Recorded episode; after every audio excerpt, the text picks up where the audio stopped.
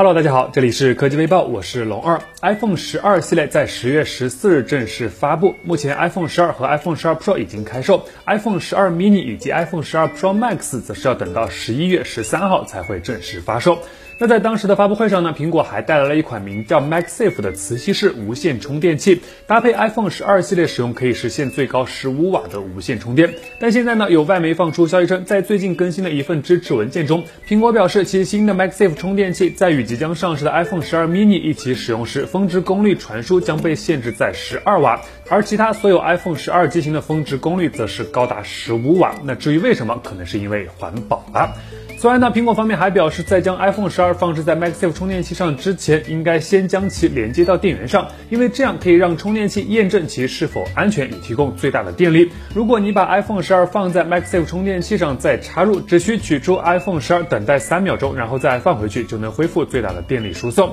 所以各位 iPhone 十二系列的机主，或者说即将成为机主的朋友们，你们会考虑顺带入手这款 MagSafe 充电器吗？按照以往的推新节奏，三星会在即将到来的二零二一年年初发布全新的 Galaxy S 二一系列旗舰。但现在呢，有爆料达人 John Prosser 放出消息称，S 二一系列的发布或将提前到明年的一月份举办，预计会定在一月十四日。发布会当天开启预定，随后在一月二十九日正式发售。新机将包含有 S 二一、S 二一 Plus 以及 S 二一 Ultra 三款细分机型，提供黑色、白色、灰色、银色以及蓝紫色和粉色可供选择。至于配置呢，新机应该还是会根据市场和地区的不同，分别搭载骁龙八七五移动平台以及自家的 Exynos 二幺零零处理器。该机也将继续成为骁龙八七五移动平台的首发机型。至于外观设计，从网上曝光的渲染图来看，新机正面将继续采用 Infinity O 中置打孔屏，孔径和边框进一步收窄，屏占比相比现款 Note 二零系列或将实现一定幅度的提升。背部相机的模组继续放在左上角，但整体采用了切角拼接的设计。那如果消息属实，也就意味着在农历新年到来之前，大家就可以用上这款搭载八七五的安卓旗舰了。相比往年，提前了近一个月的时间，感兴趣朋友呢可以提前的准备一下喽。此前，网上曾传出一些关于 iPhone 十三原型机的消息。消息中提到，在 iPhone 十三上，大家期待的屏幕指纹并不会出现，而是会保留现有 Face ID 的整体设计。不过现在呢，又有另外一则新闻曝光。消息称，美国专利和商标局最近通过了一项名为“通过电子设备显示屏进行短波红外光学成像”的专利申请，申请者就是大家都非常熟悉的苹果公司。在这份专利中呢，苹果提出了与众不同的利用短波红外光学成像来进行指纹识别的方法，应该算是一种全新的屏下指纹识别的解决方案。据了解呢，通过该项技术，苹果可以在不重新引入实体 Home 键的情况下，利用红外光和穿透显示屏成像技术结合，将 Touch ID 的功能重新整合并添加到 iPhone 上。该项专利最初是在二零一八年九月二十六日提交，至于最终会在什么样一个时间节点被付诸量产，或者说首款支持屏下指纹识别的 iPhone 会是十三、十四或者更久远一些，目前都还是个未知数。但按照苹果的调性，在新技术实际的安全性和使用体验没有明显超过 Face ID 的情况下呢，一般不会贸然行动。所以稍安勿躁，等各方面都成熟了，自然会跟大家见面的。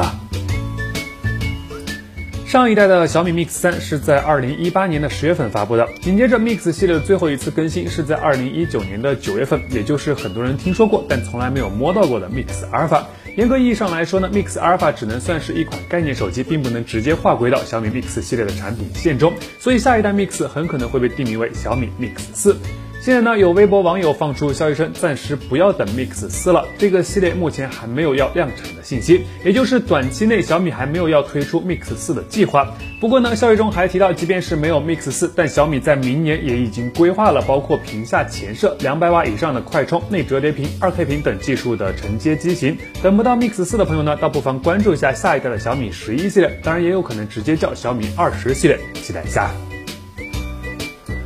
今天，vivo 官方放出消息称，vivo S 系列即将迎来一位新成员，vivo S7e。该机整体的定位相对比较入门，主打卖点是高颜值和轻薄。整机厚度七点七三毫米，重约一百七十一点三克。正面配备一块六点四四英寸的水滴屏，屏幕材质 AMOLED 分辨率二四零零乘幺零八零。自拍一直是 vivo 主打的一项功能，所以在 S7e 上，其前置有一枚三千二百万像素的自拍镜头，加入了肉欲降噪技术以及多级曝光融合，带来更为出色的自拍表现。后置方面呢，该机则是采用了一组六千四百万加八百万加两百万像素的三摄，支持十倍数码变焦以及最高四 K 分辨率的视频拍摄，同时呢还支持 EIS 电子防抖算法。配置方面呢，vivo S7e 搭载的是来自联发科的天玑七二零，支持双模五 G 组网，内置八 GB 的运存和一百二十八 GB 的存储空间。该机将于十一月十一日，也就是双十一当天正式开售，届时最终的价格信息也将同步揭晓，各位提前了解一下哦。按照计划，高通的骁龙八七五移动平台将于今年的十二月份正式跟大家见面，而真正要用上这枚旗舰级的芯片，可能要等到二零二一年的年初，也就是三星 S 二一或者说小米十一上市的时候。不过现在网上提前曝光了一些关于这枚处理器的细节信息。消息显示，从骁龙八七五的样机来看呢，其采用了五纳米工艺制成打造，拥有一个二点八 G 赫兹的超大核心，三个二点四二 G 赫兹的 A 七八内核，以及四个一点八 G 赫兹的 A 五五内核。至于 GPU 型号应该是 AGA l 六六零，各方面提升明显。同时在兼容高性能的同时，还主打低功耗。至于性能呢？此前有消息称，骁龙八七五整体是要强于麒麟九千五 G SoC。其超大核虽然使用了 Cortex X1，但是高通又进行了魔改，峰值性能比 Cortex A 七八高了至少百分之二十三。按照以往的情况来看呢，骁龙八七五的全球首发应该是在三星的 S 二一系列，但是国内的首发应该会是小米的下一代数字系列旗舰。去年小米十 Pro 二月份发布，目前已经结单售罄，小米十至尊纪念版的货也不多了，看样子都是在为小米十一让路，不知道会不会提前发布，关注一下哦。好了，那以上就是本期视频的全部内容，点击订阅关注微教，每天都有新内容，我们下期视频再见。